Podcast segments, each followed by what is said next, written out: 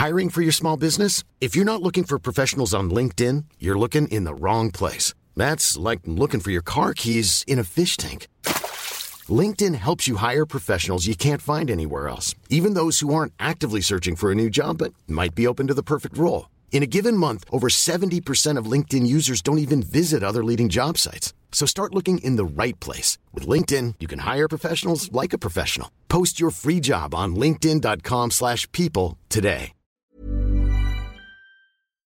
Coucou et bienvenue dans ce premier épisode consacré au sentiment d'incompétence. Alors, le sentiment d'incompétence, qu'est-ce que c'est? Et bien pour commencer, je vais tout simplement vous demander de réfléchir comme ça quelques instants à si vous êtes de droite ou de gauche. Voilà, je vais pas vous laisser mariner beaucoup plus longtemps. Je suis désolée, mais la réponse est vraiment pas importante. Eh ben oui, de toute manière, vous pouvez même pas me la donner. Enfin, voyons, c'est un podcast. Mais est-ce que vous avez hésité pendant ce petit moment de réflexion? Est-ce que vous avez été un peu peut-être stressé, comme quand euh, l'instit vous interroge au tableau? Est-ce que vous avez eu peur, peut-être même, d'avoir tort? Quand on vous demande si vous êtes de droite ou de gauche, surtout si la personne qui le fait est étudiante en, sociologie, elle vous demande pas tellement en fait si vous préférez le rose ou le bleu, ou bien euh, je sais pas moi si vous préférez euh, Hollande ou Juppé.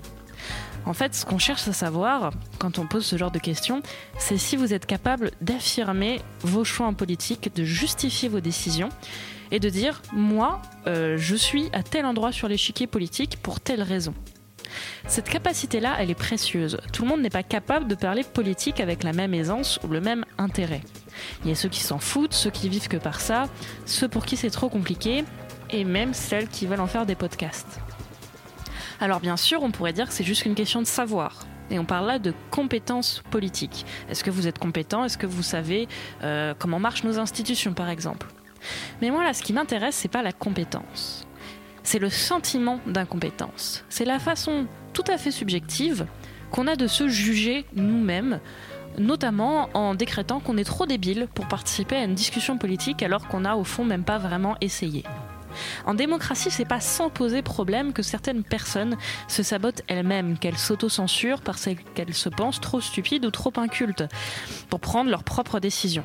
Et peut-être que même toi qui m'écoutes, tu te dis qu'un podcast sur la science politique, tu fais ça parce que vraiment tu es en galère, que euh, de toute manière t'as pas les bonnes références lorsque en famille ça parle politique, que tu t'écrases toujours euh, devant euh, ton grand frère ou ta sœur qui est militante dans un parti politique. Non. On va essayer de comprendre un peu pourquoi est-ce que tu as ce sentiment-là et pourquoi il n'est pas vraiment justifié. Alors, quand on va tenter de mesurer le sentiment d'incompétence, on va poser des questions du type comment nos institutions marchent, quel est le président de l'Assemblée nationale? Alors c'est Claude Bartolone hein, pour ceux du fond. Ou encore si vous êtes de droite ou de gauche. Et plus vous répondez Hein? Ou euh, bah je sais pas, euh, je, je, sais pas. Ou encore le fameux, notamment euh, dans les couples mariés d'un certain âge, chérie, j'ai pas compris la question, viens répondre monsieur. Plus le sentiment d'incompétence qu'on va mesurer est fort, moins vous êtes à l'aise pour parler politique. Parce que toutes ces hésitations-là n'ont pas forcément rapport avec vos compétences réelles. Peut-être que vous connaissez la réponse, peut-être que vous connaissez la réponse mais que vous avez peur de ne pas savoir bien la formuler, ou peut-être même que ce sera de ma faute, la faute de l'étudiant qui aura posé la question de façon trop savante et qu'au fond de toute manière personne dans la vie réelle comprend euh, ce genre de termes. Donc c'est pas tellement un problème de vraie compétence, c'est plus que vous vous êtes senti plus ou moins à l'aise, et c'est ça qui compte. Bon, par exemple, imaginez un jeu vidéo dont le but, plutôt que de sauver la princesse, ça va nous changer, est de participer à une élection, de voter. C'est ça le niveau final. Voilà, vous faites ça, vous votez, vous avez gagné le jeu. Vous avez trois jauges à votre personnage.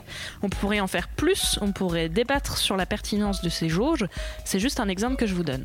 Ces jauges, c'est celles de l'argent, de l'éducation et de l'âge plus ces jauges augmentent, plus il y a des chances que vous développiez les skills, manifestation, militantisme, débat politique, qui vont vous aider à arriver au niveau final et à participer à cette, euh, à cette fameuse élection finale.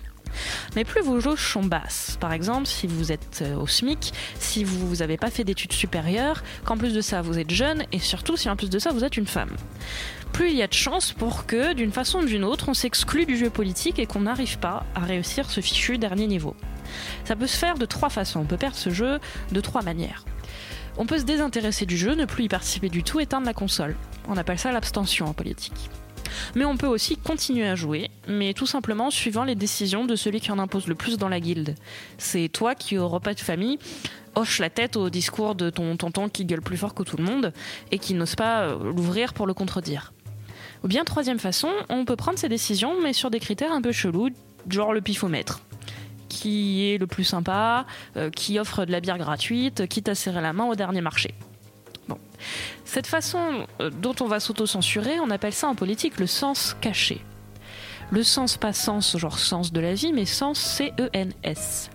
C'était à l'époque, euh, au début de nos démocraties en France, un impôt de nos républiques, pardon, un impôt qu'on faisait payer pour avoir le droit de participer et qui était encore plus cher si on voulait en plus le droit de se présenter à une élection. C'est-à-dire qu'en gros, hein, on faisait en sorte que les, bourgeois, les riches qui puissent participer à la, vie euh, politique du pays. Alors actuellement, évidemment, ça n'existe plus, mais il y a quand même, plus subtil, un sens symbolique, c'est-à-dire le prix symbolique que ça coûte pour participer à nos démocraties.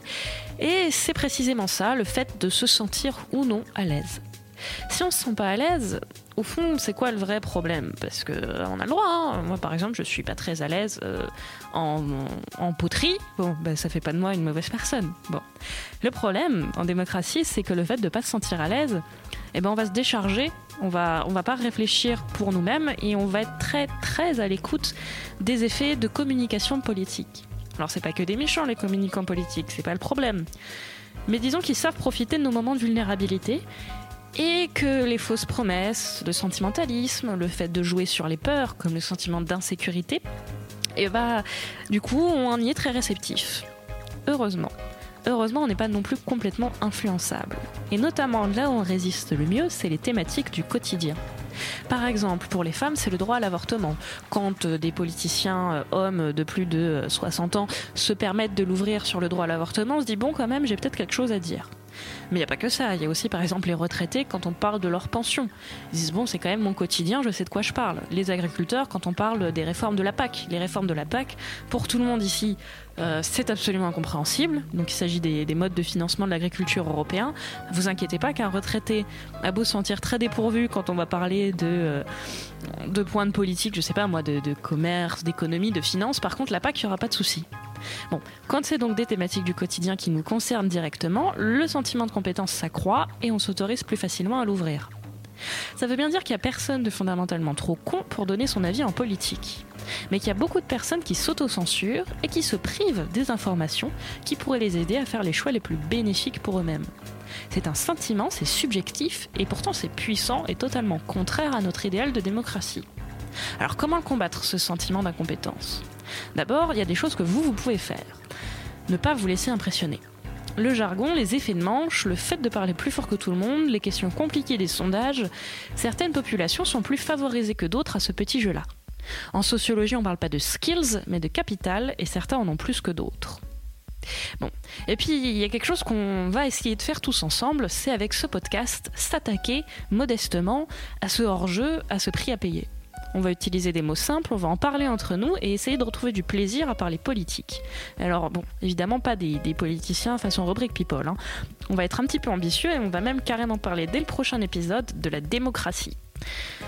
J'espère que ça vous a plu. Encore une fois, n'hésitez pas à, dire ce que vous en avez pensé, en bien ou en mal. Et puis, ben, on se retrouve bientôt. Salut, salut